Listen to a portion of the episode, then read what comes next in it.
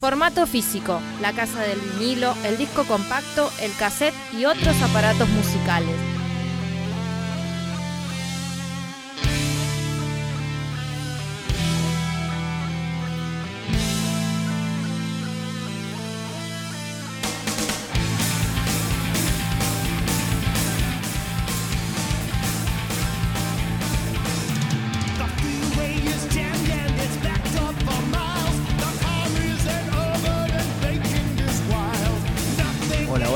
¿Qué tal? Muy buenas tardes, buenas noches, buenos días, buenas tardes. Según el horario que está escuchando este programa, que es formato físico por Capital FM 88.5 del Dial, estamos nuevamente con todos los formatos. Hoy tenemos dos formatos, en realidad, todos, pero para escuchar dos, nada más. El formato físico, todos los edits posibles, la segunda parte de Iron Maiden del 95 al presente.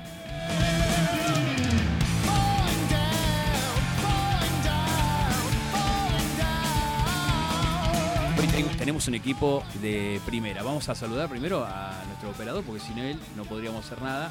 Claramente. Ariel Dona, Ariel Dona. Fido también está en la producción. Y bueno, a todo el equipo. Eh, hoy Fabián Rojas, eh, hace poco. Debut, debut, debut. oficial. eh, Leo Tapia y Patricio Biondelli. Buenas tardes. tardes, chicos. Buenas tardes. ¿Cómo andan los chicos? Buenas tardes, noches. ¿Cómo andan? No es malo este, es buenísimo el cantante este, por Dios. Bueno, Dejemos hoy, de bardearlo, por Dios. hoy vamos. ¿Eh? a... Sí, venimos a defenderlo. Venimos a defender, claro, claro, ¿cómo que no? ¿Eh? Bueno. Porque lo que pasa es que, bueno, Qué lindo a ver, tema este. A ver, ¿eh? nosotros nos reíamos el otro día dijimos buen porque tema para alargar. iba a ser un solo programa este. Sí. Iba a ser un solo programa, trajimos los discos de Virtual Eleven, X Sí. Factor y más, y no alcanzamos y justo cortamos cuando se fue Dickinson, en el, en el Fear of the Dark. Sí, Entonces verdad. quedó como un bullying más sumado a todo lo que tuvo Blaze, ¿no? Así que hoy estamos acá para reivindicarlo y para... Y no solamente reivindicarlo, sino comenzando el programa con él directamente. ¿no? Totalmente. Sí, escúchame, yo quiero abrir el WhatsApp hoy. ¿Se puede? ¿Lo abrimos? Por supuesto, ¿cómo no? ¿Eh? ¿Y cuál sería la Eh, este, acá Rojito se va a encargar de pasar el, el- el número, este, porque yo sé que hay mucha gente que escucha Maiden y yo quiero que me diga eh, cuál es el mejor disco después de él, Después del Fear of the Dark. después de decís vos. Fear of the Dark, ¿no? Del Sí. 95 para acá. Una pregunta muy buena también Sí. sumada a esa es, eh, poniéndose en la piel de Harris, ¿cómo hubiese justificado vos que este señor esté en, Iron Que Maiden, estaba, ¿no? que estaba en condiciones de entrar. Claro, o sea, por, por ahí podés decir, no, yo quería que siga. ¿Por qué? Bueno, estamos escuchando la A canción. Adrián le encanta. La tercera canción de la tercera canción del disco The X Factor de 1995, Man on the Edge, con la que conocimos mundialmente a Blaze Bailey en Iron Maiden, ¿no? Porque fue Sí. el primer single, Sí, Sí. eh, lo pasaban el video en NTV, en Headbangers Ball, sí. y lo pasaban, ¿no? Ahí. Sí, lo Bueno. pasaban ahí, había dos versiones. Había una que se tiraban del edificio y se veían los, los tipitos que caían y otra que estaba censurada, ¿te acordás? Claro. Bueno, entonces vamos, vamos, vamos a entregar el número de WhatsApp. A ver, Y más vale que se prendan porque si no, no lo abrimos nunca más. Así nomás. che. si no, cortamos todo acá. Así que, Rojito, tirame el número, por favor. Bueno, buenas tardes. Acá dejo tardes. el número de teléfono fijo, soy el, el secretario. El 442-2051. Oh, es súper fácil este número fijo. Y el WhatsApp, hay, hay que llenar de mensajes, 2995-940-132. Ah, Muy afiladísimo. bueno. Muy bien mnemotécnico. Así es. Eh, Bueno, Quería decirte, bueno chicos, este, yo que comencé a escuchar metal en los 90, para mí esto, X Factor año 95, fue lo primero de Iron Maiden nuevo. Porque cuando empecé a escuchar ya estaba Fear of the Dark. Entonces a partir de acá yo empecé a conocer algo nuevo de Maiden. O sea, algo que todavía esperar un disco, que es algo tan hermoso, ¿no? Este, este tema Man on the Edge eh, lo traía ya Yannick Gers de su banda White Spirit en los 80. Ya era un tema viejo. Ah, sí. Este, en realidad era la cáscara y, y, bueno, lo metieron acá, era la, la base, digamos. y bastante ganchero el tema. Yo siempre le digo, going down, going down. Falling Down es Falling Down. Falling Down que está basado en la película que se llama igual, ¿no? Falling Down, que Ah. dice caer y por eso el video de, los, de la gente que se tira al edificio. Es un disco muy negativo este. Harris se había separado, había dejado con cuatro ni- hijos, se había peleado de Bruce Dick- con Bruce Dickinson, que era su amigo, y, y el disco es oscuro y es bastante negativo en cuanto a la lírica. Ah, mirá vos. Sí, Hubo muy pelea. Eh, Sí, sí, hubo pelea. Yo pensé que Dickinson quería hacer una, una, una tirada solista. Mira, hay una nota por ahí donde dicen que Harris casi se agarra a piñas con Dickinson, porque Apa. Dickinson, después de of the Dark, ya 93, la época de Donington y todos esos shows que vinieron después de of the Dark, eh, Dickinson mascullaba, decía, en los shows. O sea, la performance era bajísima, el tipo ya no quería saber más nada con Maiden. Fue bajando muchísimo el nivel, hasta lo hacía, digamos, ¿viste? Cuando un Adrede. empleado se quiere ir y ya Sí. está como caprichoso. Sí. Bueno, pasó eso y, fue bast- fueron bastante duros los últimos momentos de, de Dickinson. Por eso muchos pensaban que no iba a volver.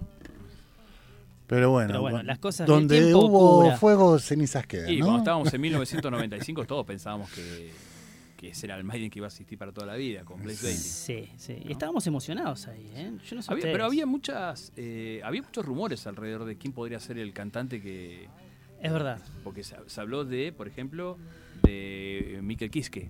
Por ejemplo, el por de ejemplo. Halloween, sí. Mirá vos. Tate. Se habló Pero de no me cierra Mato. como para Maiden. Y ¿eh? qué sé habló. yo, ¿viste? Tenía Muy otro, tenía otro una registro. tonalidad diferente, O sea, claro. usted- ustedes son los músicos, ¿no? Yo otro sé. registro para No, mí le daba no- más. Eh, me, me quedo con eh, Licor con Bailey. Y les hago una Bailey. pregunta, ustedes que son músicos, que tratan las armonías y los tonos y demás. Eh, este disco, que es X Factor, que es un disco oscuro, con tonos bajos, muy negativo en cuanto a la lírica, le calzó bien a, a Bailey, porque Bailey por ahí es un cantante que no tiene un registro tan alto y me parece que este disco estuvo mucho más cómodo para él. Y quizás en el, en el siguiente, que es Virtual Eleven, ahí estuvo un poquito más arriesgado. No sé ustedes qué piensan en ese sentido. Eh, sí, puede ser. A mí lo que me, me parece que veníamos hablando con Rojo, que eh, paralelamente a Iron Maiden, el mundo de Judas también estaba cambiando y Judas trajo un cantante Sí, eh, similar a Halford para hacer algo distinto. Y Iron Maiden trajo un cantante totalmente distinto para Cierto. Dickinson para hacer algo parecido a lo Sí, que sí. venían haciendo, ¿no?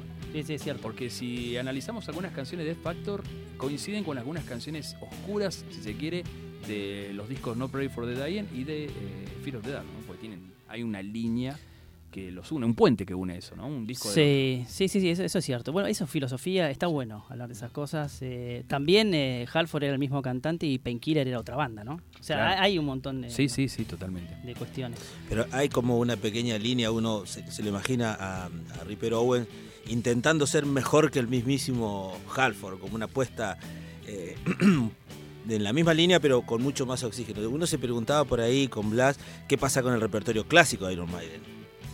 Con Blaze, ¿no? Exacto, sí. qué pasa con el repertorio clásico, porque uno dice, bueno, a partir de acá uno apuesta eh, a esta, esta nueva etapa musical y vos decís, bueno, si alguien no escuchó Maiden y empieza a partir de ahí, no tenía un, ante- un, un antepasado para escuchar y arrancás de ahí y no tenés ninguna disconformidad. Por ahí Exacto. uno viene porque uno dice, ¿y todo lo otro?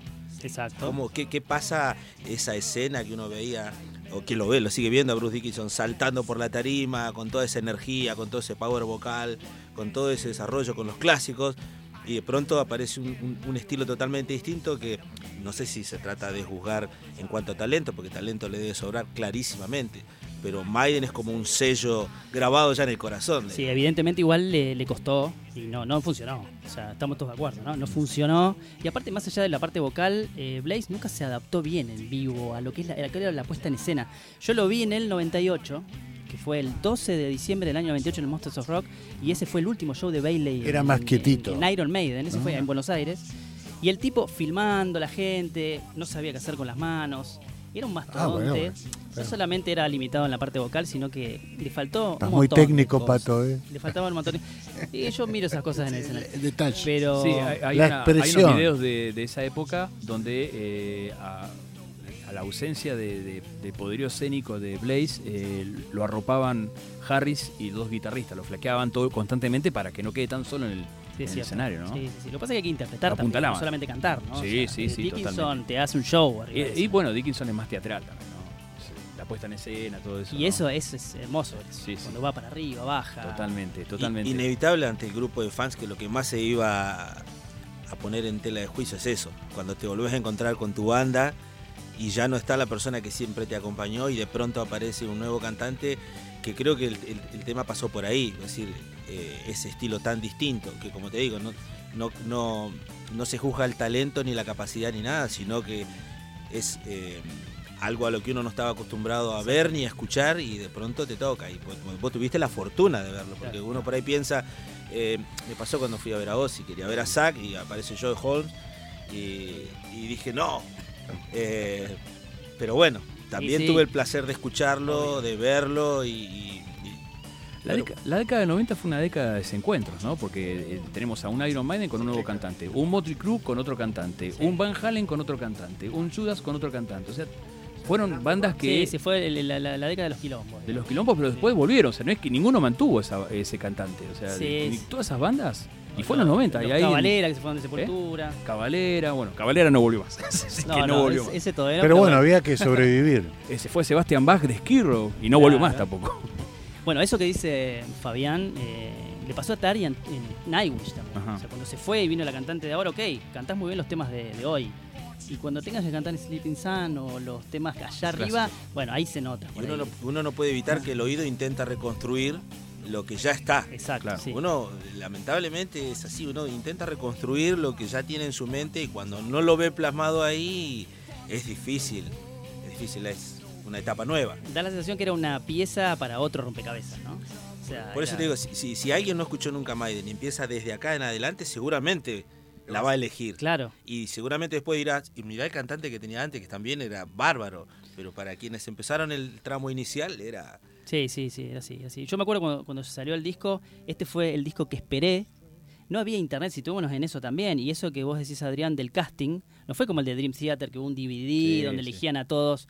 No se sabía mucho. Tenías que esperar la revista que llegaba cuatro claro. meses más tarde y, y- y eran todas lo que te decía alguien, vos le tenías que creer. Claro, che, o te compraba Kiske. revista y salía una foto de Steve Harry eh, dividida Claro. con la de Michael Sí. Kiske y ya, ya daban por sentado que iba a ser el cantante nuevo de Maiden y te y vos leías la Seguro nota que y no era la decía nada. metal, seguro que era la metal. No, no, la Kirran, todas esas revistas que eran eh, No, viste que la metal se mandaba cada uno. No, la metal sí, bueno, pero ya en los 90 nadie le creía la metal. No sé, Creo que dejó de existir en esa época, 94, 95, ya no. Ni, ni siquiera alcanzó a llegar a esta etapa de, de Iron Maiden. Bueno, vamos a la música, ¿les parece? Vamos a la Dale, escuchar dale, dale. tema. Sí, es Estábamos acá eh, off the record eh, con Pato hablando de qué tema pasar. Eh, yo me inclinaba por el otro single que es Lord of the Flies, pero eh, vos tenías otra, otra canción, ¿no? Para la pasamos a la otra canción. Del disco, vamos a poner ahora, Sí, ¿te este parece? disco, vamos claro. a poner, mira, este disco tiene muy buenas canciones, Ujú. más allá que es, eh, es bajón, como yo decía en las letras, tiene muy buenos estribillos, ¿sí? Eh, Judgment of Heaven, no sé si, si se acuerdan de ese estribillo, es el Bueno, tema 7, es un Un- tema. otro dato técnico del disco que acá no aparece Martin Birch detrás de las consolas, está el propio Steve Harris acompañado por Nigel Green, eh, Exactamente. que le da ¿Quién es Nigel Greens? Bueno, era el ingeniero de sonido, de, trabajaba con, con- en el equipo de Martin Birch. eh, Claro, fue el ingeniero de sonido de sí. Killers Sí, cuando entró Iron Maiden. él. claro, Y Number of the Beast creo también, ¿no? sí, sí. Estuvo en la, ul- en la última ¿Quién etapa. está dibujando la tapita acá? ¿Te acordás? Eh, Hussein. Sí, Hussein, exactamente. el- el- o sea, es, es, eh, la, ¿cómo es? Una empresa que trabajó con Rush, con Kiss, con... Ah, bueno. Hizo la etapa de Revenge. En los 90 hizo muchas tapas. Hizo Content Parts de Rush, hizo esta etapa. Hussein Bien, es el que bien, hizo las tapas de Dream Theater, que les Exacto. hace casi todas, hizo Todas. Octavarium. Este, hizo la de Countdown to Extinction, que es una tapaza, igual que la de Sí. Euthanasia, de los bebés colgando. Claro. Es un genio Sí. Hussein. Es el único disco que dibujó Hussein. Sí, ¿eh? sí, Ah, el- mirá. el único. Y Sí. que le dio vida a Lady, porque tiene vida acá, es como Sí. que, que es un- una persona de carne y hueso, digamos, ¿no? Está, Bien. sí, eh, bueno, en la tapa lo vemos que está en un- eh, como, una, como una silla, ¿no? Una silla eléctrica sería. Pregunto, viste, porque el programa se llama Todos los CDs posibles, entonces... Claro, este Eddie. Y, y había una foto que no, no estaba, ¿no? Que está, o en la contratapa, que, no- que estaba la, la silla vacía. Bueno, Sí, está, Este- está dentro, acá, acá, en, la- en el insert de... en el insert. Bueno, acá, por ejemplo, esta es la portada para la gente que lo está viendo por streaming. ¿Se ve bien ahí, Ari? Bueno. Y este, la contratapa sería, o la contraportada. Está la silla vacía. Bueno, ¿qué canción vamos a escuchar, Pati? Bueno, eh, vamos a escuchar Jasmine of Heaven. Este, me gusta mucho el estribillo, es una, una canción muy buena. Tiene muy buenas violas, hay mucho acústico acá. Este, muy Te lo buenas quiero ver cantar, ¿eh? Te lo quiero ver cantar. Y acá lo vas a escuchar cantar porque acá hay mucha melodía vocal. Así que acá. Espera que le invoque al, al número 7. Bueno, cuando me digas, lo, lo largamos entonces. Jasmine of Heaven, temazo el X Factor. Bueno, Vamos. Estamos en el especial de Iron Maiden, segunda parte.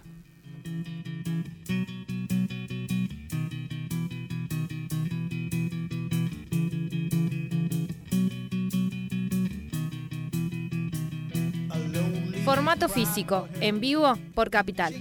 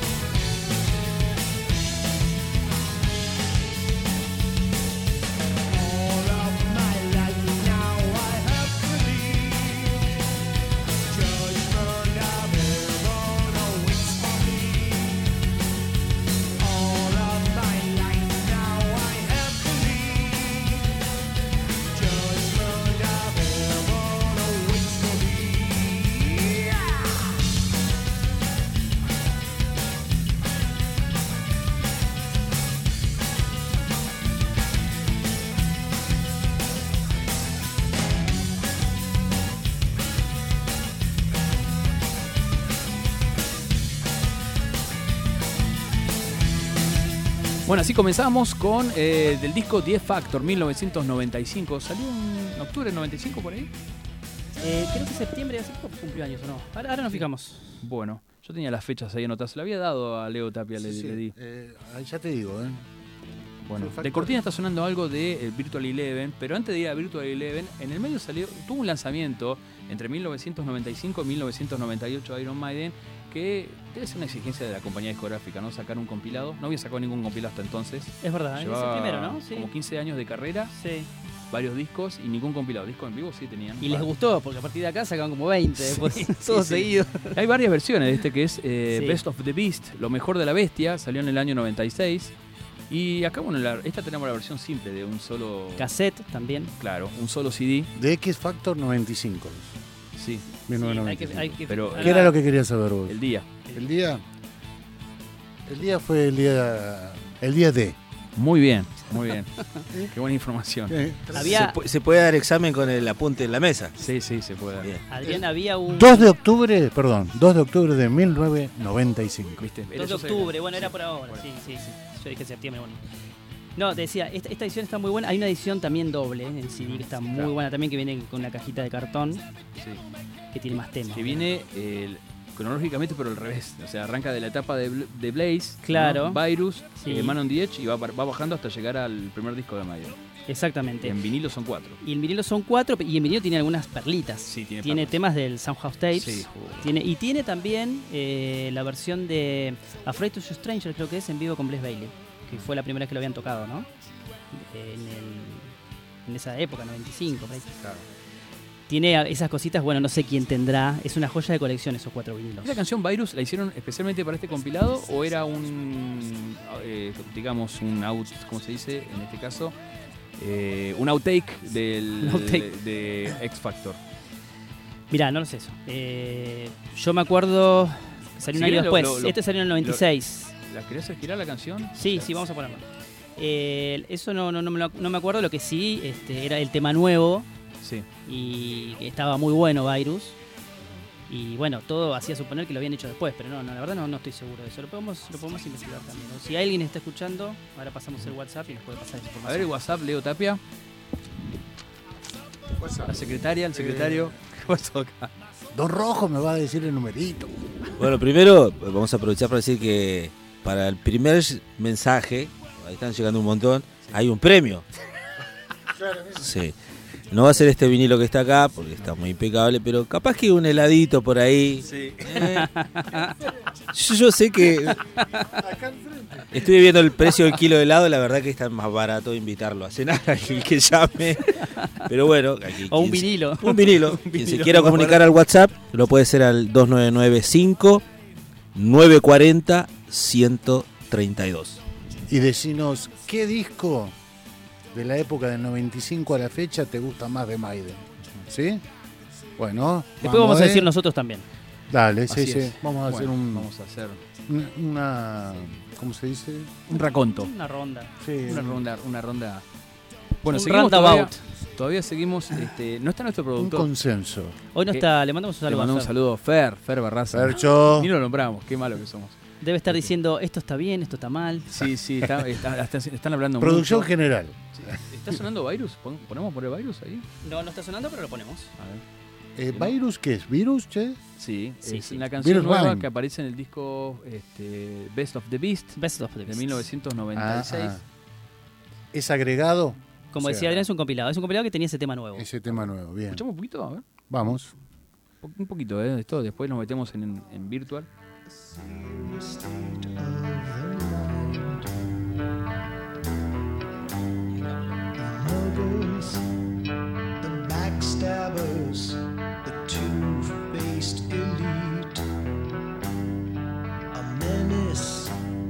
Society, a social disease.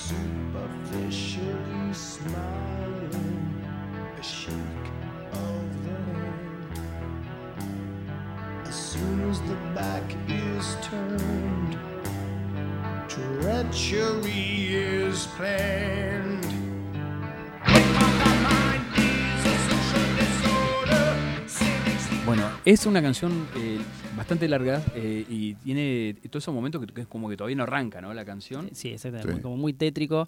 Algo, ¿sabes que por ahí siempre me da risa? Dickinson, después de. Bueno, antes de irse, ¿no? Siempre dijo que quería hacer un Maiden más acústico y no le daba mucha bola. Se fue Dickinson y. eh, este X Factor eh, es muy acústico. Este tema es muy acústico y empezó un Maiden más acústico, más progresivo. este, vos. bueno, eso, ¿no? Siempre me, me pongo a pensar eso. Bueno, eh, pasamos a 1998 rápidamente. Son los mandatos que dejan los que se van. Puede ser. y eh, se produce el lanzamiento Y ahí está la cagada. de Virtual Eleven, ¿no? Eh, el disco que los trajo de gira acá, eh, en el Monsters of Rock, que estuviste vos en esa fecha, Exactamente. que fue en diciembre del 98. El 12 de diciembre del 98. Y que fue el último show que dio... Fue el último show de Blaze Bailey, no solamente en Argentina, fue el último eh, show de Blaze Bailey en Maiden. ¿Sabes por qué?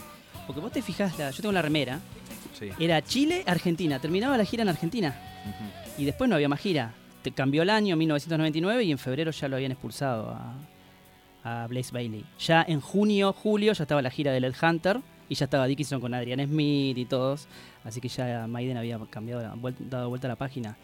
Este, pero bueno, volviendo al 98, fue un año especial. Yo te digo, fue el año del Mundial. Ellos son muy futboleros. Ujú. Entonces le dieron un marco más futbolero al disco también. Que está en el diseño, vamos a mostrar. Eh, coméntanos, Patricio, porque esto eh, son jugadores o eran jugadores veteranos de... Sí, ahí, bueno, eh, trataron de recuperar los fans que estaban perdiendo. Vino Sí. el Tino Asprila, que era jugador colombiano también, que acordate ese 5 a 0 que nos, Sí. que nos dieron los colombianos. Estaba Paul Gascoigne también, jugador inglés también muy emblemático. Hicieron una, toda una tirada de camisetas de Maiden, futboleras. Trataron de recuperar al fan y darle un mimo al fan. ¿sí? Después por eso vino el juego, el juego de Led Hunter. Y bueno, después volvió, después volvió Dickinson ya, ¿no? Pero bueno, esa- eso era más o menos eh, lo, lo que rodeaba el disco. Un disco que también tenía mucha temática que puesto en la tecnología, en lo que era el avance de la informática, el- los, por ahí los pros y los contras que tenía la informática. Y, y bueno, era, era básicamente eso. Y a mí me parece que el disco era un poco más arriba que el, el X Factor, que era un poquito más lúgubre, más tétrico, más, más lento. Este como que quisieron volver un poquitito al Maiden anterior y ahí me parece que se arriesgó un poquito más Blaze en las voces. No sé, no sé cómo lo ven, pero y tiene una calidad inferior al X Factor. Sí, la producción está... Pese a que repitieron el equipo, pero parece que se quedaron con, con cortos de, de- de presupuesto para la producción, porque que medio, medio rara queda la producción del disco este. Sí, sí, y sí, y mirá, Está y- Steve Harris y Nigel Green nuevamente. ¿no? exactamente, están los dos. La tapa la hizo Melvin Grant, que Melvin Grant es el mismo que había hecho la de Fear of the Dark, porque digamos que la banda con Derek Rick ya estaba disconforme hacía rato, ya desde antes de Fear of the Dark, ya él no había hecho esa tapa y bueno, después la hizo Hugh Syme. Hizo la de Prayer, No Prayer, la, No Prayer eso la hizo... La hizo Derek- Riggs, sí, que le había Para mí esa es la volvió el peor pelo, tapa. el- ahí Fea, le es volvió horrible esa tapa. Sí, sí. Le, Sí. le volvió a tener pelo Lady ahí en ese disco. Pero bueno, Sí. acá la hizo Melvin Grant, que hizo la de mm, Fear of the Dark y también había, hizo la de Final Frontier, que es muy parecida, con tipo Aliens. Y, y la de- y creo que The Hunter también. Eh, pero bueno, es un, es un disco, qué sé yo, yo, yo le tengo cierto cariño. Yo lo compré en cassette, mirá, Ajá. porque en su momento no me gustó y dije, no, no se merece CD. Lo compré en cassette. Yo lo compré en CD para completar la colección. Lo habré escuchado tres veces.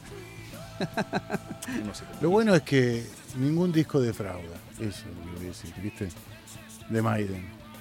Es un sello, es un sello. Es un defensor del señor Bailey, por lo que veo así. Y lo venimos a defender, no sé. Sí, digamos. hay que defenderlo un poco. sí. Hay que, Bueno. defenderlo. Eh, tenemos WhatsApp.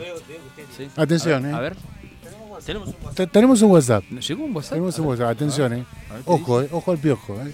Lo voy, a, lo voy a leer sin anteojos. ¿eh? Ah. Dice, hola, me llamo Pupi Venegas y mi disco favorito es Virtual X. Quiero ganarme el helado de pistachos. Saludos a Leo. Virtual Eleven. Pero qué cosa. ¿Pero es que Bueno. estamos sorteando un kilo de helado o era, o era decir solamente qué disco te gusta? No dice eh, el quilaje, solo dice que quiere pistacho. Es muy fuerte.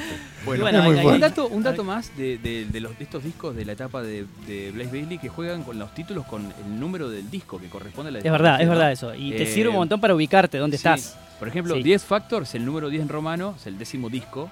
Y Virtual 11, 11 sería el disco número 11 de Iron Maiden en la discografía. O sea, que este es el disco número 11 Exactamente. Publicado el 23 de marzo de 1998. y este es el número 10. Y te doy otro dato nerd, A eh. Adrián. A ver, A partir de, de este disco empezaron a hacer las letras cortadas. a ver Ah, cómo Porque cortadas. no, ¿eh? no, no van la R para abajo con, como la M y la N, como eran los No, otros discos. Esto es muchísimo. Fíjense acá, por ejemplo. Este, esto, estas letras, por ejemplo, la R para abajo, la dejaron de hacer en este disco hasta Final Frontier. Hasta Claro. acá. A partir Ah, ya mirá de. vos. Si se fijan en Senjutsu, por ejemplo, están estiradas las letras. Sí, volvieron a estirarla. Un dato nerd de color nada más. Muy bien. Esto es como la teoría de la ¿Cómo gesta, ¿no? Que uno Claro. reconstruye lo que falta. Exacto, más o menos. ¿no? Porque uno lo, lo vio tanta, toda la vida así y va la vista reconstruye lo que... Sí, sí, es así, ¿eh? lo- Por ahí no, no, no te das cuenta. sí. Sí, sí, es verdad. es verdad. Bueno, eh, estamos escuchando de cortina un poquito más de Clansman. Es muy extensa la canción que elegimos. Y vamos a la primera pausa. ¿Te parece, Ariel? ¿Eh? Vamos. Cerramos la etapa Bailey. Sí. Porque después. Cerramos la etapa hablar, de Licor Bailey. Va. Después, después de, la, de esta pausa, la familia Maiden se agranda. La familia Sí, se señor. agranda. Hay vueltas y hay gente que se queda. Idas y vueltas, algo regresos. Esto es Classman un poquito, Ariel, y mandamos la pausa.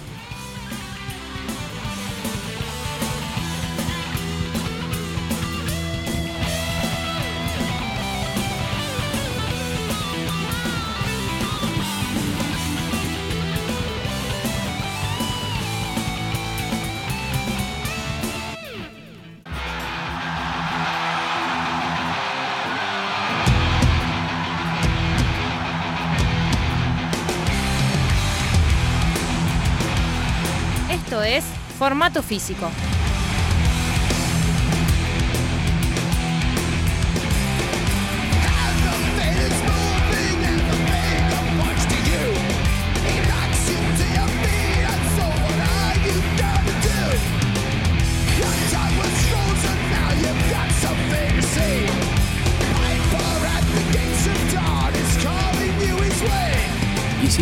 Caballeros, estamos en el segundo bloque de formato físico, hoy dedicado a Iron Maiden, segunda parte, todos los edits posibles. ¿Cuándo fue? Lo hicimos esto en junio.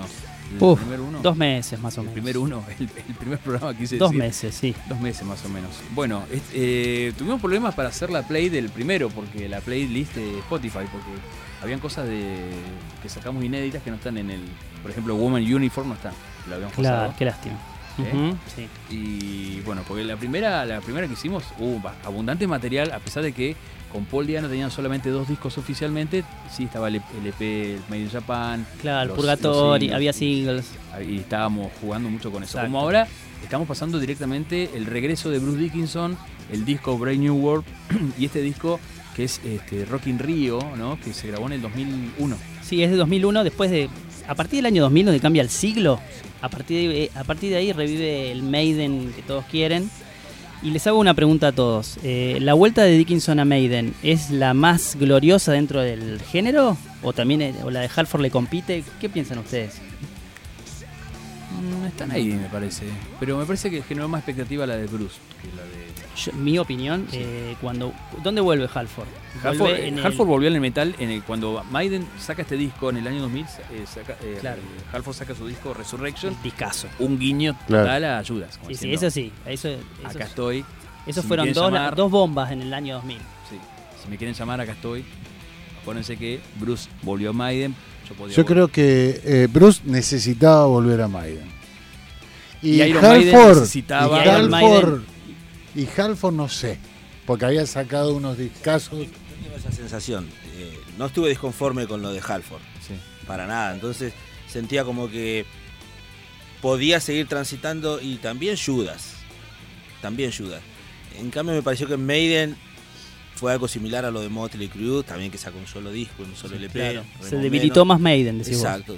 Eh, siento, ah, igual volvemos a lo mismo, en, esa, en, esa, en esos pequeños años hubieron muchas idas y venidas.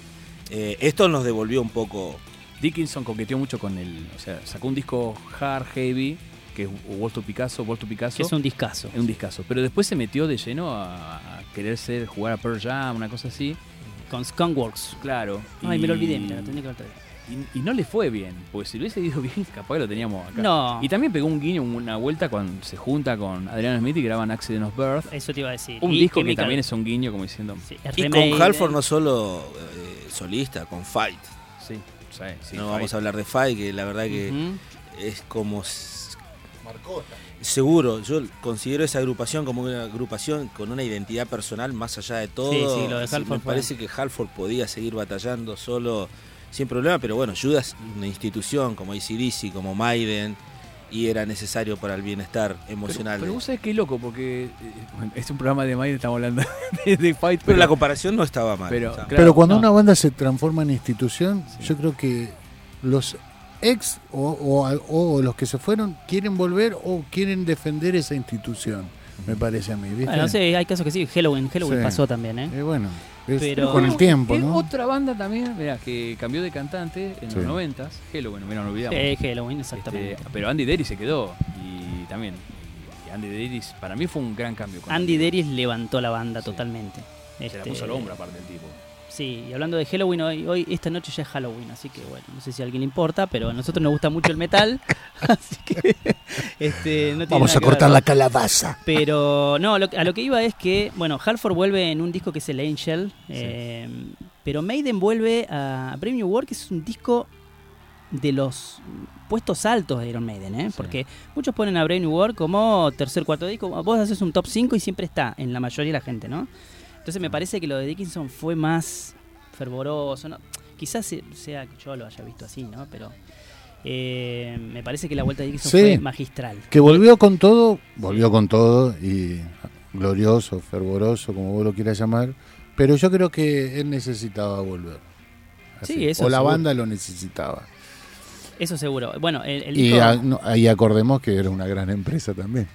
Es una es, gran es empresa. una empresa. ¿Viste? eh, bueno, lo, lo echan a Blaze Bailey. Este, y no solamente eso, no solamente eso, les voy a contar un- una curiosidad. Cuando, después de, de- de la gira de Led Hunter, en el 99, por ahí, cuando eh, vuelven Adrian Smith, Dickinson y también Derek Riggs, porque él hizo la tapa, él vuelve también a hacer tapas. Claro. Ah, bien. Eh, much- al- algunos de los temas son del Virtual Eleven, ¿eh? Por Claro. ejemplo, Nomad, Mercenary, este, Dreams of Mirror, son Ya ya, de la época del Virtual Eleven. Ya compuestos, digamos. Incluso Dreams of Mirror, no sé si hay alguna ¿Tenía algo que ver Rico Ah. Bailey? alguna cuestión legal, no sé si hay, pero Blaze Bailey eh, reclama derechos de autor también ahí, Apá. que están acá. Mirá, ¿Qué, qué decías, Leo? suele pasar. no sé, vos sos No, Leo, el dueño de una temas. banda, así que no sé, Yo me quedo con muchos temas siempre. De gente que pasó. la gran Ozzy. ¿no? No encuentro mis regalías todavía en tu disco. Por lo menos dame un kilo de pistacho. Bueno, Saldrá un eh, kilo de helado para Rojito. Volviendo a Brave New World, un disco que a mí una buena noticia para cuando anunciaron este disco era el productor. A mí me gusta mucho el Exactamente, sí. Kevin Shirley, que venía, viene un productor que viene más de las líderes del rock and roll. Sí. Trabajó con Black Crowes, después trabajó con Dream Theater. No, trabajó antes con eh, Dream Theater. Y sí. A Change of Seasons. Sí, sí. eh, Pero venía tra- de trabajar con Black. Crowes, con bandas más rockeras. Claro. Y, y bueno, y, y para mí, yo dije, uh, lo va a hacer sonar de otra forma. Y de hecho, bueno, todas esas cosas de las guitarras, ese sonido de las guitarras. Aparte, este, vuelve Adrian Smith también, porque no nos olvidemos que volvió Adrian Smith. Y cuando Adrian Smith se junta con Dickinson, las cosas. Funcionan. algunas cositas más el rockeras. tema gitero. Y todos dijimos, ¿qué va a pasar con Johnny Jerk? ¿Va a, ser- ¿Va a servir el café? No, se quedó en su puesto de guitarrista también. O sea, tenía- pasó a tener es- tres guitarristas. La gran Maiden. A lo Len Skinner, lo ¿no? que quedó la gran Maiden, digamos. Demostraron que se puede en una banda de heavy metal tener tres violeros, ¿eh? Tres violeros y bueno, Y lo, lo- lo conjugaron muy bien. Bueno, Halloween también lo está haciendo ahora, ¿eh? Y lo está haciendo muy bien también. Pero sí, eso fue genial. Y Kevin Shirley es el productor. eh, A partir de ahí es el Martin Birch desde el 2000 para acá. Ya 23 años ya lleva. Si te, si te vas para atrás, incluso Kevin Shirley lleva más años que Martin Birch. ya. sí. ¿sí? Sí, Porque sí. Martin, eh, Martin Birch arrancó en 81 con giras. Claro. Y mm, es un gran productor. Es un gran productor, lo lleva muy bien. Este, quizás hubo alguna contraposición ¿no? en este Rock in Rio. Dickinson me acuerdo que se quejó por cómo Kevin Shirley lo había mezclado. Sí. que, que, que metemos cosas en estudio que no, porque después está esa, esa está la otra, ¿no? Algún día vamos a hacer un programa de, discos en vivo. ¿Son realmente en vivo? Mm, bueno, Y bueno, entonces eh, pasó algo así. Bueno, Rock in Rio es la secuela. de la- Justo acá estoy viendo un disco que sí está en vivo, que es un Sí, disco sí, ese sí, ese sí está en vivo. Maiden, que es el El en. Live Piratics. Sí, en, en un festival que creo que era un festival de Live MTV. Piratix. Piratix. bueno, vamos a escuchar Live algo de Piratix. Brand New World. Sí, Eh, el retorno. La gente, la Sí. gente Dale. del WhatsApp debe estar diciendo Está explotado el WhatsApp, que ¿eh? pongan algo de Brand New World. Pupi sigue mandando WhatsApp Vamos acá a y tener no que sacar la No cortina. sabemos qué hacer con tantos kilos de helado. ¿eh? Bueno. Sacamos la cortina que estábamos escuchando de Rock in Rio. Este, bueno, a ver, ¿qué, qué tema quieren escuchar del Brave New World?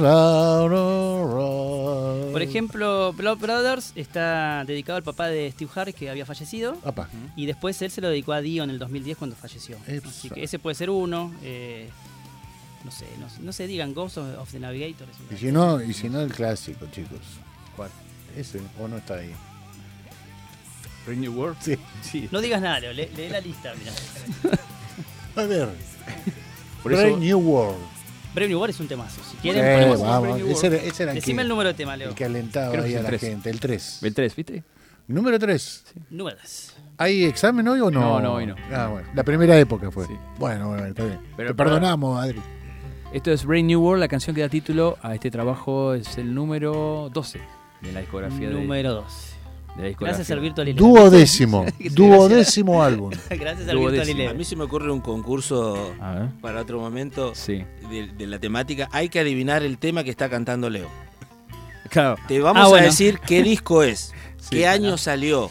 Te vamos a dar muchas pistas, pero vos tenés que adivinar cuando él lo cante. Sí. Eso es un gran Ahí te desafío. ganás una heladería Sí. directamente. Estuvo bueno porque lo adivinaron los chicos. que dicen, yo, Bueno, ellos pueden, adivinar, ellos pueden adivinar cualquier cosa. Claro. es que el público lo adivine. Dale gas Me nomás, que eh, Ariela, chicos. New World. dale.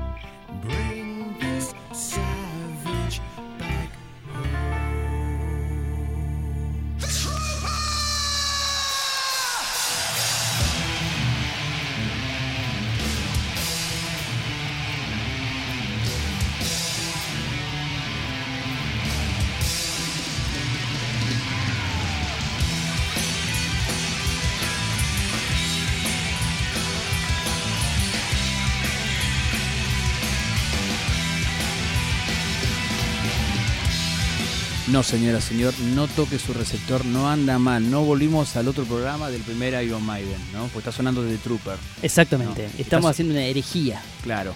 Está sonando de Trooper porque lo estamos sacando de este vinilo, que es un vinilo no oficial, digamos, ¿no? Que Es, es no oficial. Sí, es el que venía en el Eh, diario. que viene con el diario y es como un, como un greatest hits, digamos, en vivo, pero esto de la gira de, de la época de, de este disco. 2005, ¿no? exactamente. De- de- después del lanzamiento del disco que sigue Sí. en la cronología de la, de la carrera de Maiden, que es Dance of Death, que salió en el 2003, hace Exacto. 20 años ya. Eh, pero bueno, tenemos que hablar que Maiden también volvía un poco al pasado, porque ellos siempre levantaron la bandera del presente, de, nuevas producciones, de- del material. De hecho, en la época de que después ya vamos a hablar, más siempre nos adelantamos un poco a Matter of Life and Death, eh, que Dickinson dice que eh, las canciones eh, requieren también un trabajo del oyente, de reconstruir un poco de lo que ellos componen, de lo que ellos trabajan en el estudio. Y ellos cada, cada vez que presentaban un disco nuevo tocaban como seis canciones juntas al principio, ¿no? Largaban con la canción nueva y Claro, así, sí. eh, en vivo, ¿no? Y a veces después no lo volvían a tocar nunca más, en algunos casos. Exactamente. Pero ellos se permitieron hacer unas giras como yendo al pasado, algunas que tocaban canciones de la primera etapa como esta, de la época de Peace of Mind, del primer disco de, de Killers, de, de toda esa etapa, que está documentada en algunos DVDs, o sea, haciendo, eh, conmemorando esas giras. Eh, por ejemplo, ellos lanzaron un DVD en el año 2004 llamado The Early Days, que eh, está muy bueno. Sí, está- es, muy bueno. Es Tiene muy bueno. historia. Tiene toda la historia de cómo se conformó Maiden allá en la década del 70, por todas las formaciones que pasó hasta llegar a la etapa donde está Dave Murray, Paul Diano, eh, no me acuerdo cómo se llama el primer batero, que está antes que Clay Bar. de Clef- sí, no, nunca me acuerdo. nombre. Este, y, Que a veces aparece. Claro. Eh, hasta que se graban el Soundhouse Tapes, que es el, el cassette que le va a llegar a Leo Tape mañana. Ay, es ay, ay. El primer demo, que ahí está el primer batero, no está Clay Bar, o está Clay Bar en ese Soundhouse Eh, Tapes. no, tengo entendido que no. Bueno, bueno. Y sí, Sí. Bueno, este tiene lo un vamos, a dejar, concierto. lo vamos a dejar pendiente. Exactamente. Tiene el primer concierto con, o, o los primeros con Adrian Smith, eh, un jovencísimo Adrian Smith, eh, at The Rainbow, es, eh, año 81. eh, antes, o, o cuando estaba por salir, o cuando recién había salido Killers, ¿no? Claro. Que un jovencísimo Iron Maiden que se prende fuego sobre eso. Paul Diano, Adrian Smith, Sí, sí, Murray, un Steve Maiden- Harris, Maiden excelente. Es tremendo, este DVD es tremendo. Este me gustaría tenerlo en, en audio, en, en vinilo. Sí, Eh, estaría bueno, creo sí. Sí. No, ¿Está en la verdad que es, ese? un, es un- lindo documento, hay que seguirlo, verlo varias veces porque tiene, tiene muy buenos datos. Y bueno, y tiene cuando entra, por ejemplo, los primeros conciertos con, con Nico McBrien, ¿no? Cuando se preparan ya, porque está también el que en su momento no pudo salir, eh, que pe- pensaban sacar un VHS, que es eh, Beast Over Hammersmith, que es la Claro. presentación de, formal del disco de Number of the Beast. Claro. Nos va a retar Fernando porque estamos hablando del otro Maiden en el programa. Y es ahora, es del 95 Que, horas, venía, chicos. que venía en la caja esta nueva. No, pero estamos diciendo, Leo, Sí. que Maiden se tomaba estas licencias en, en este transcurso del tiempo. Después del 2000 sacaban Brave New World eh, y cuando eh, sacan eh, discos nuevos, en el medio hacían lanzamientos de... que después vamos a hablar, ¿no? Eh, por ejemplo, Rock in Rio es un disco en vivo que tiene cosas viejas. Sí, clásicas. sí, tiene de todo. Claro. Y después tenés la otra también, tenés el Real Hay Dead muchos One, discos en Real- vivo, ¿eh? Pero por ejemplo tenés Real Life la One. banda suena bien en vivo, eso es lo que Sí. Por ejemplo, este, este lanzamiento de los singles de la etapa vieja, que salió un cofre que, que reúne los Es re lindo. Es esa- buenísimo. ese CD está muy bueno, el Laser Chip Sí. es muy bueno. Este es, este es el de la BBC, no, eh, perdón, de los, de los singles, de los lados B. Claro. Está muy bueno. Bien. ¿Qué te iba a decir? El Real Life One por un lado, que era la parte nueva, Real Dead One. Después tenés el compilado From Fear to Eternity, bueno, ese es en estudio. El ¿no? de Chile. Eh, pero sí, es verdad lo que dice Adrián. Y pasó con los discos que vamos a hablar después, con Matter of Life and Death, discos que por ahí no tuvieron tanto mm, tanta respuesta de la gente, que fue gira y después nunca más. Este bueno, pasó eso. ¿El Bueno, de Chile en qué Temas año de Virtual? Eleven muy poco. ¿eh? Más ¿En qué año vos lo tenés? El de Chile. El de Y Chile el de Chile, el recital fue en 2011. Sí, de- es Así que de 2012 este- de, tiene que de ser. Final Frontier. Después de salir Flying Frontier. Bueno, hacían eso, ¿viste? Volvían al pasado cada tanto. ¿Lo trajiste? El de Chile no lo traje, ¿sabes que me olvidé? Vos tenés un problema Bueno, con Chile. Me sí. olvidé, me olvidé que lo tenía, me lo regaló Fer ese. Pero sí, el, el- el- después vamos a hablar de, Bueno. No me quiero adelantar. Vamos a 2003, 20 años Vamos a atrás. 2003, que es un discazo. eh. Es un discazo, una etapa muy fea. A ver la tapa, ¿les gusta o no? Los colores por ahí está bien colorida, ¿no? Pero la tapa es rara. ¿sí? Ah. Es como una manifestación de la muerte, el Eddie vestido de muerte. Eh, la tapa la, Bien. la hizo un tal David Patchett. Y fue este, hecha por computadora. El tipo hizo una especie de prototipo, es un croquis para mostrarle a la banda, miren lo que estoy haciendo. No vayan a publicar esto y Steve Harris se, se encaprichó y la mandó así cruda. Como que le falta renderizado, un montón de cosas. no ¿no? me Esa digas nada. Es una etapa como que te pusiste con el paint a tirar cosas y, y- y te olvidaste de, de terminarla, ¿no? Y salió esto medio raro, pero el disco está muy El bueno. disco es un discazo. Es un discazo. Y... Yo no lo tengo muy escuchado. Me acuerdo este. mucho Headbangers, los dos cortes, Rainmaker, ¿se acuerdan? Rainmaker, Sí, qué Rainmaker. ese. El otro del autito, Wildest eh, Dreams. Wildest Dreams, no, la verdad.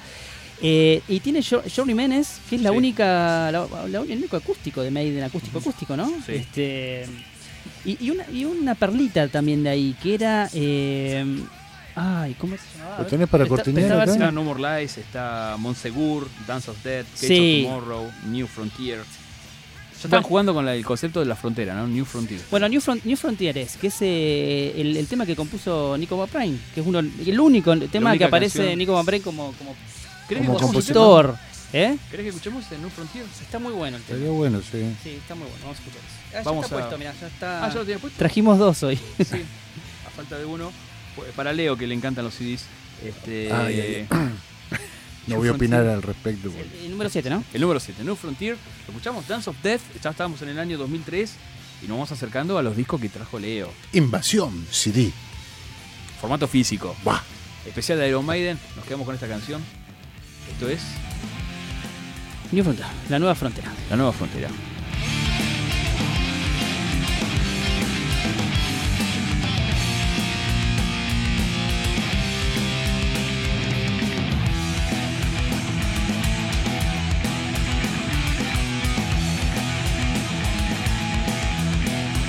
Esto es formato físico.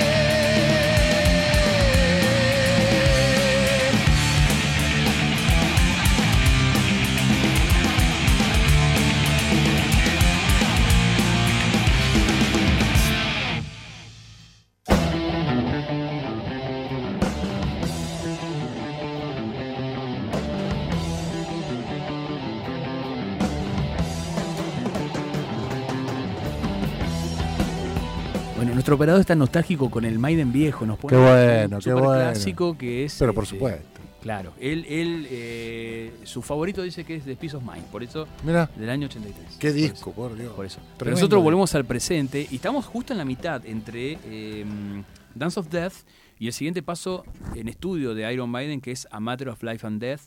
Pero en el medio sacaron un disco en vivo que se llama Death on the Road, el- la muerte en el, en el camino. ¿El de la carreta? Sí, hacelo girar El nomás. de la carreta. A ver. Y arranca con, la- con el primer tema del disco Dance of Death que es eh, eh, Wild Street. ¿Cuál de- El de la, el- la- ¿Cómo se llama? La carrera de. ¿Qué son? ¿Las motitos que eran? No me acuerdo. ¿Te acordás del video? El de stream, Muy bueno. Ah, sí, lo vi el video, sí.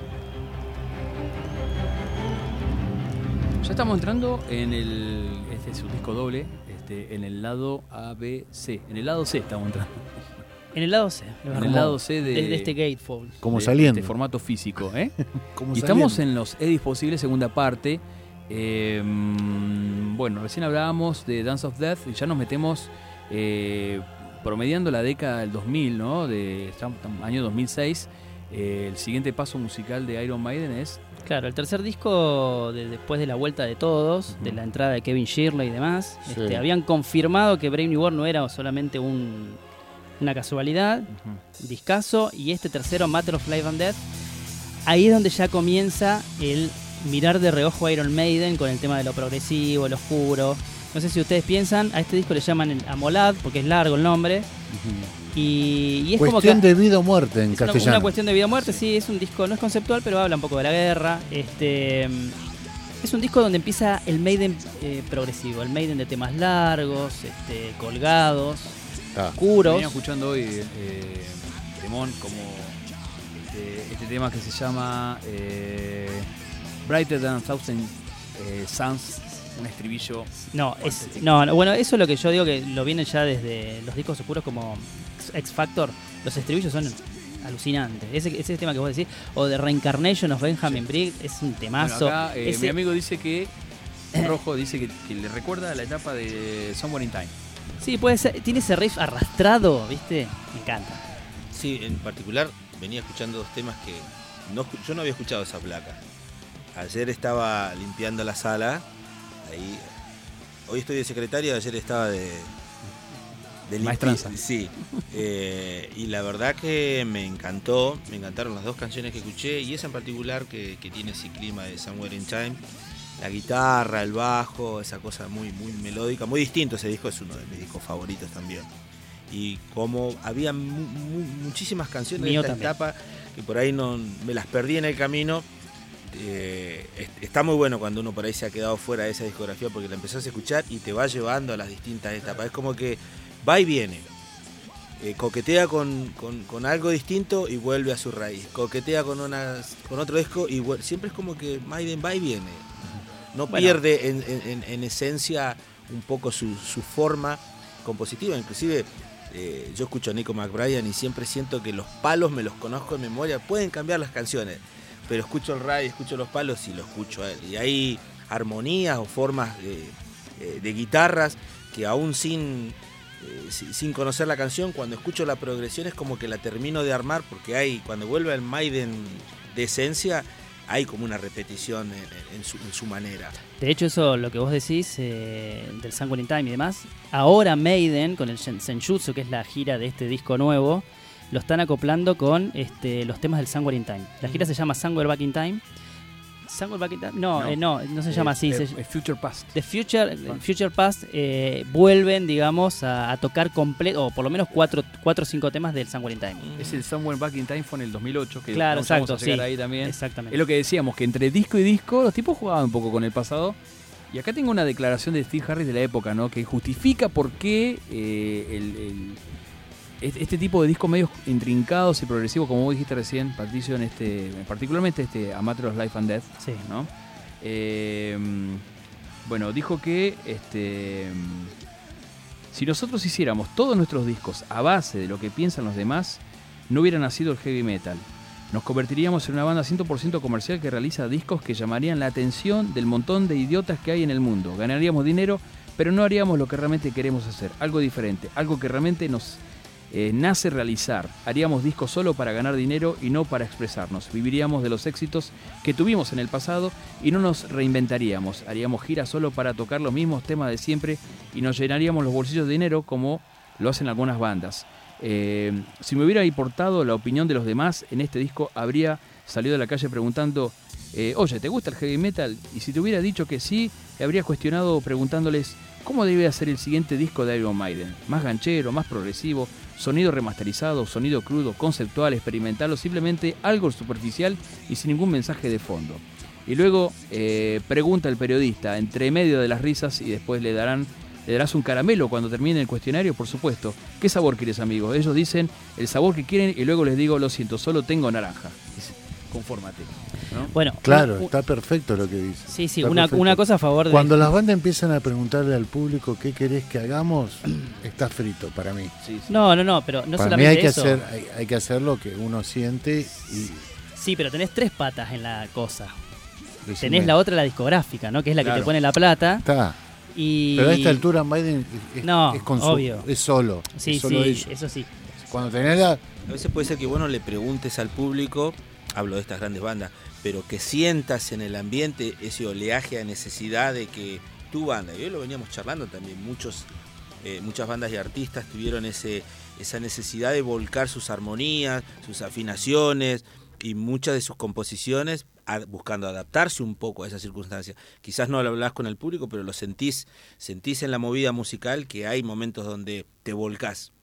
Usted, Leo, lo sabe, con su banda se ha volcado muchas veces detrás de sonidos nuevos, pero siempre uno vuelve a esas circunstancias. Por ahí no lo preguntás directamente, pero se presiente, lo siente la banda. Y a veces no lo hace musicalmente, pero estos cambios de vocalistas también hablan de, de una necesidad de, de- de ir virando. Sí, sí, y aparte también son los estados de ánimo de las personas. porque No nos olvidemos que los que componen son personas.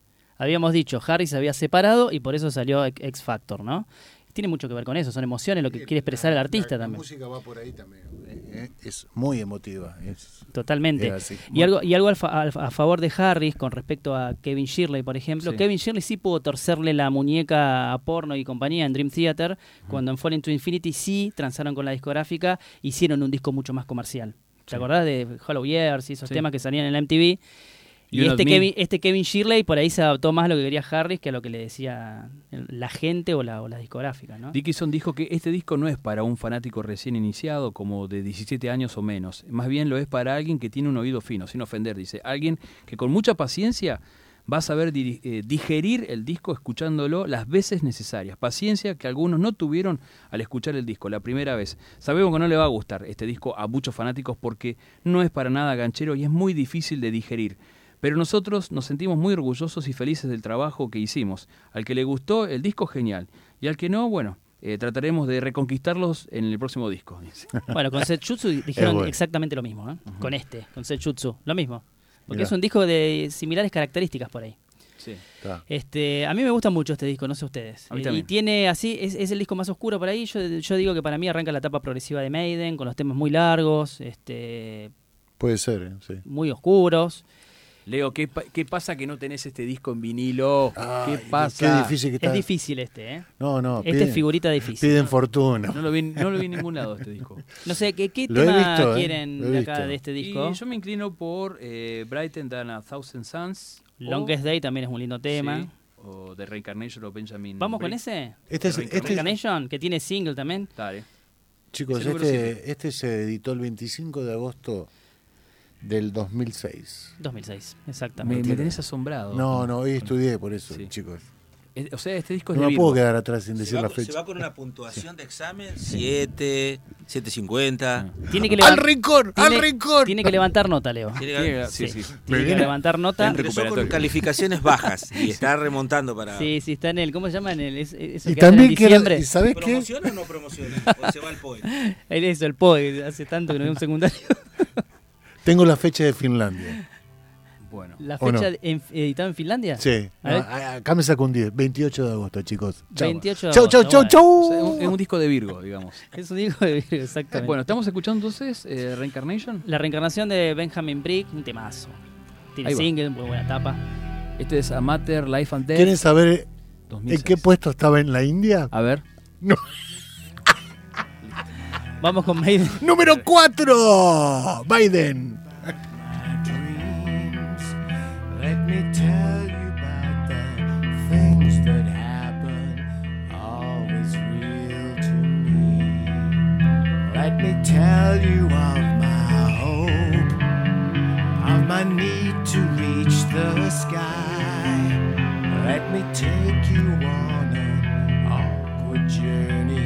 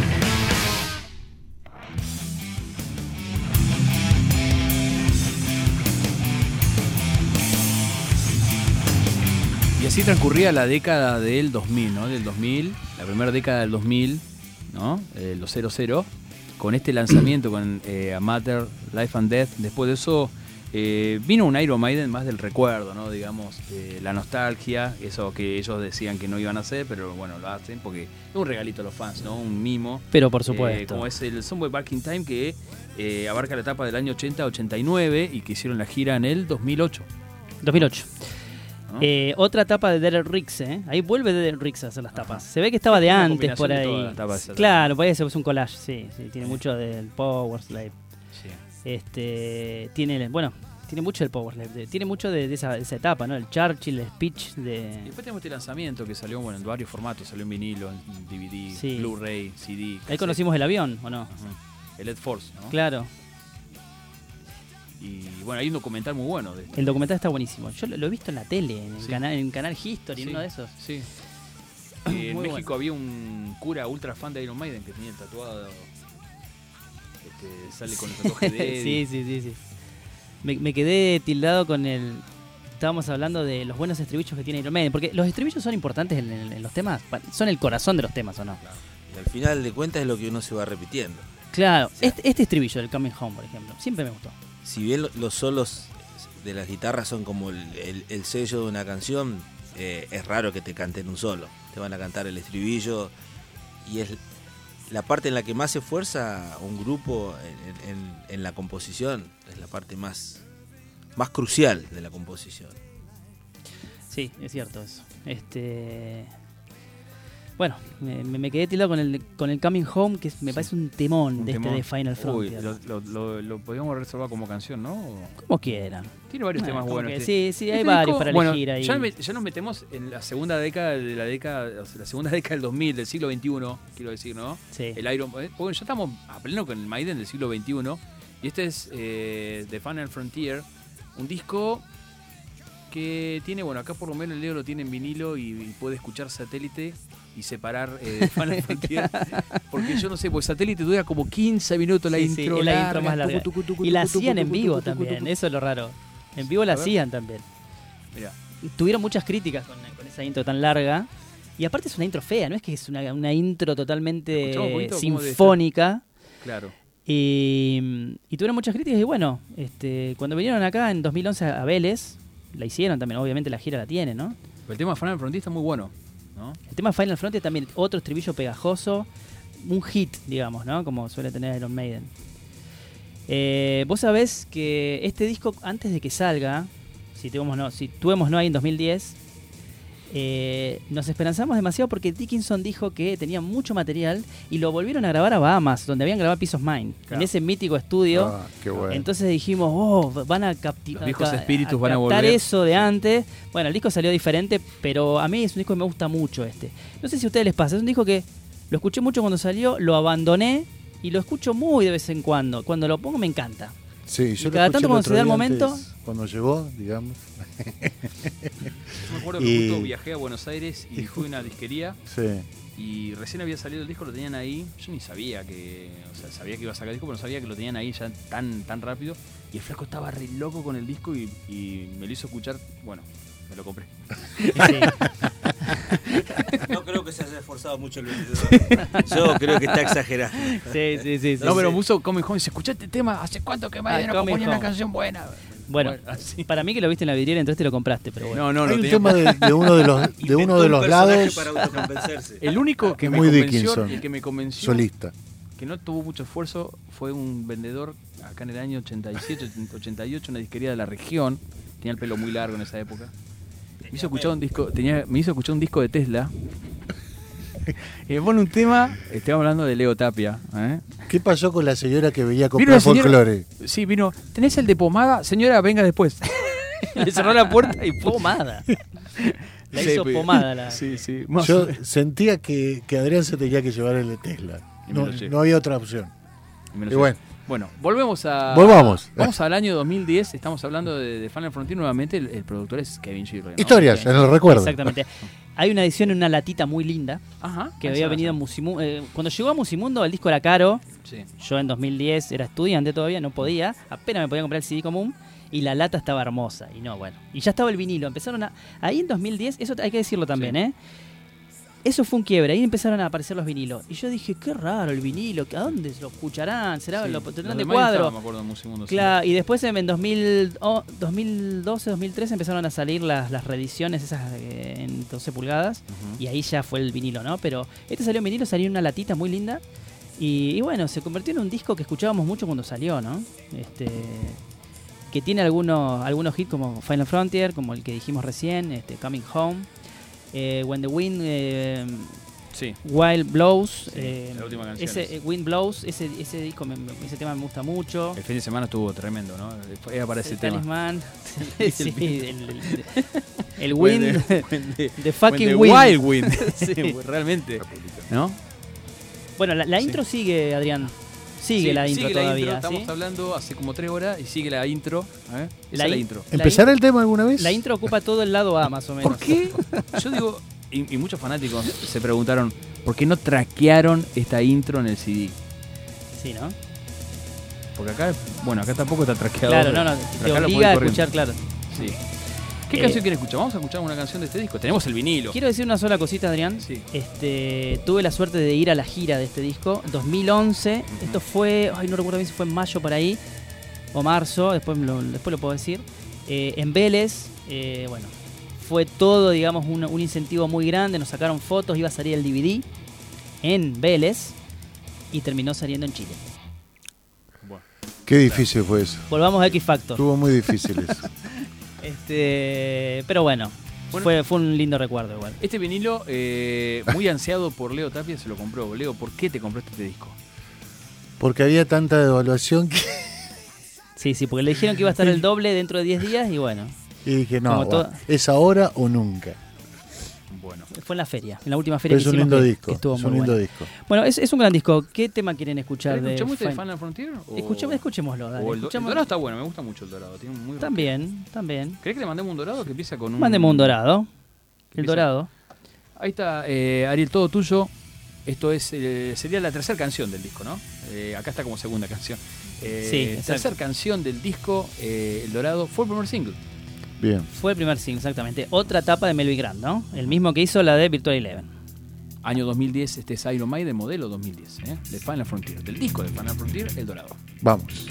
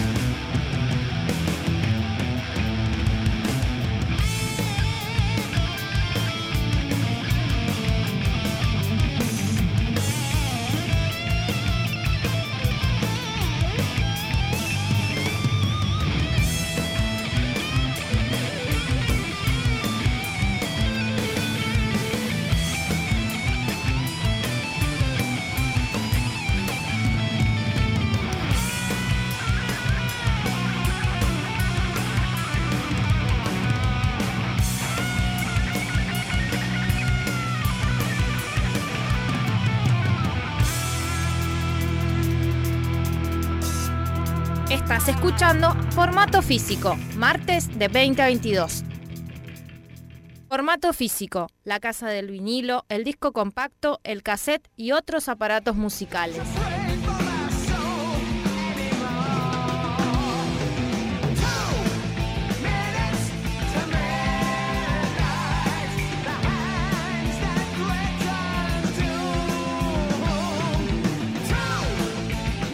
Entramos en el último bloque de formato físico y nuestro operador sigue empecinado en hacerlo escuchar el Maiden del siglo Qué bueno, qué bueno. 20. Sí, Le da como bueno. una. Pero nosotros teníamos preparado esta cortina, Exactamente.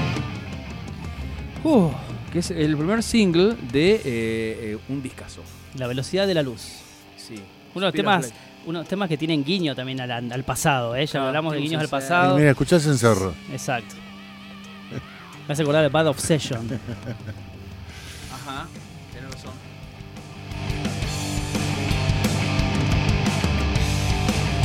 Sí, tiene mucho. De lo viejito. Tiene mucho de lo viejito. Este es un gran disco. La tapa es excelente, ¿sí? La tapa del, del indio. Ahí lo estamos mostrando. The Book of Souls. El libro de las almas. Eh, bueno, me acuerdo cuando salió también esto. ¿Este disco sabe cuándo Eh, salió? El 4 de septiembre de 2015. Sí. ¿Y saben por qué salió el 4 de Muy septiembre? Porque es mi cumpleaños. Ah, es tu cumpleaños. Bueno, está muy bien. Pero aparte, ¿saben por qué salió el 4 de septiembre de 2015? Y no salió antes, porque el disco estaba preparado para salir en marzo-abril. Pero ese fue el momento que Bruce Dickinson tuvo el cáncer de lengua. Entonces, Qué loco. por che. eso, hasta que se curó y demás, cuando estaban las buenas vibras, ahí sacaron el disco. Ahora, ser cantante y tener cáncer de lengua. la Y pero yo me- a mí me parece que una cosa tiene que ver con la otra, ¿no? Vos forzás más un órgano, una parte, creo, ¿no? Esa es una data muy. No, es una Muy apreciación, doctor. capaz que no tiene nada que ver, pero digo, ¿no? Si Muy doctor Neurus. Y muchas veces por ahí está ligado a, a los primeros años de- de- del trabajo que quizás no aplican toda una técnica, toda una serie Claro. de circunstancias. Que le ha pasado a muchos cantantes que en, lo- en los primeros años dejan todo, absolutamente todo, un descuido cordal, un descuido de, de- de técnica y todo, y cuando viene la madurez vocal hay un, hay un cansancio y ya hay una factura que, que ya es difícil de atravesar, ¿no?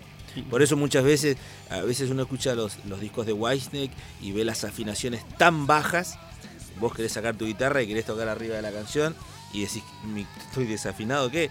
Y van de a medio tono bajando para respetar la forma de los riffs de la canción para que no se altere y llega un momento que te das cuenta que tiene un tono y medio más abajo.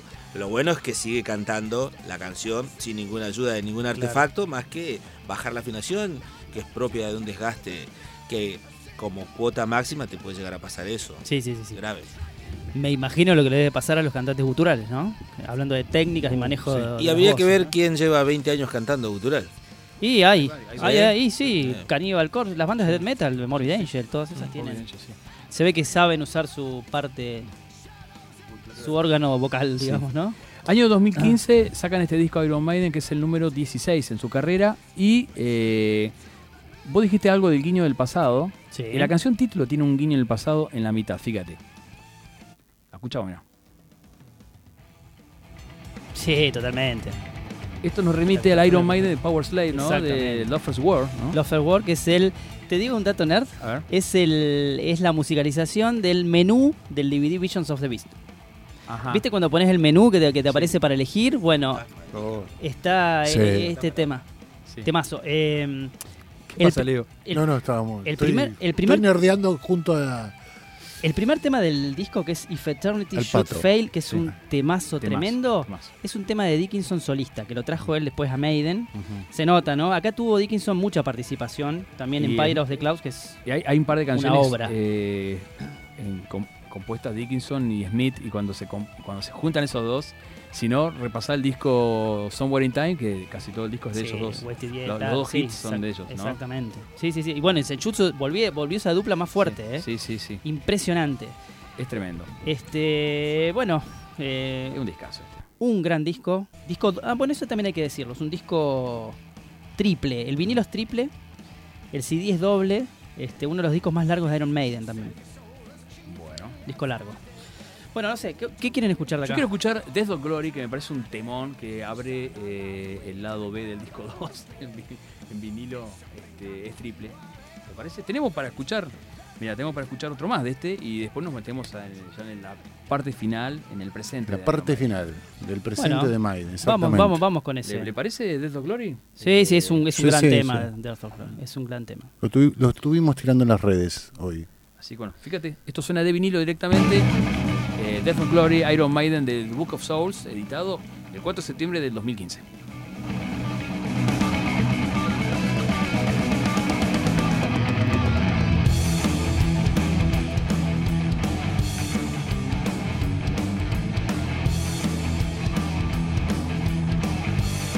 Esto es formato físico.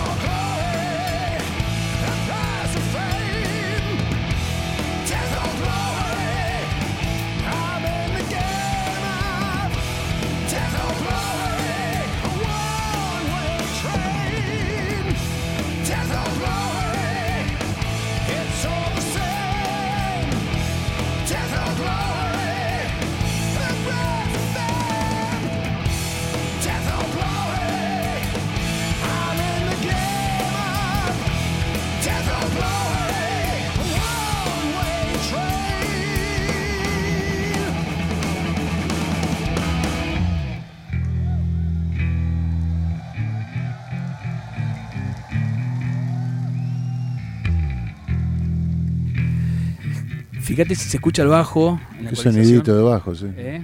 Yo te iba a preguntar si era una buena incorporación para Maiden.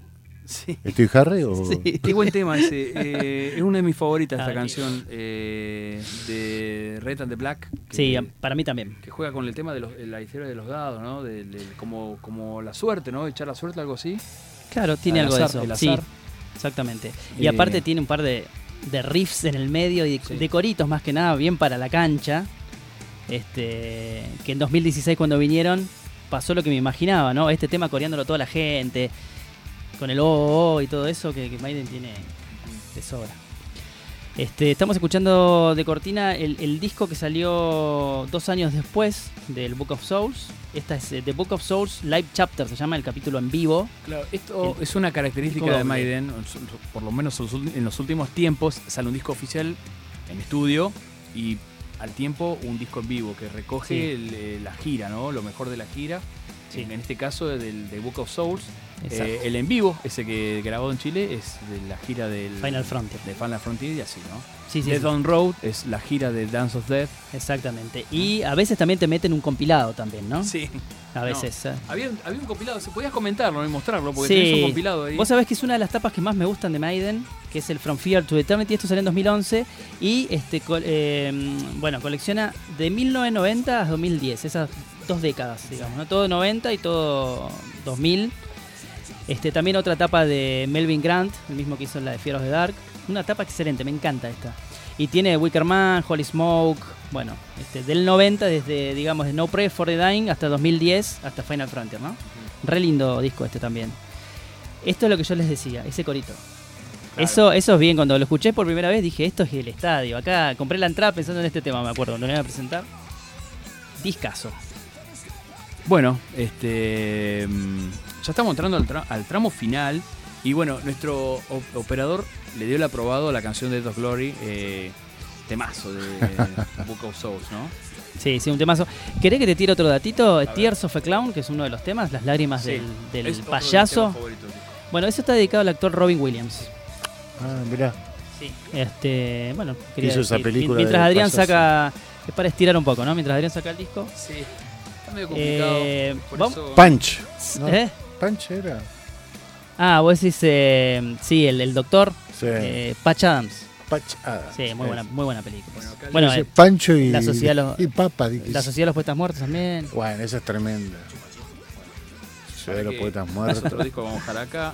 Es color rojo, Chumanchi. me gusta.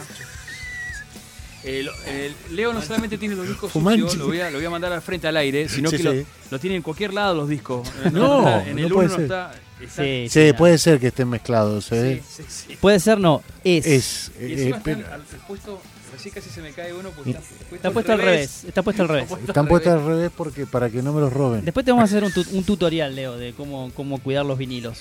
Eh, A ver si Bueno. está acá, estratego. si. Pero están los tres, ¿no?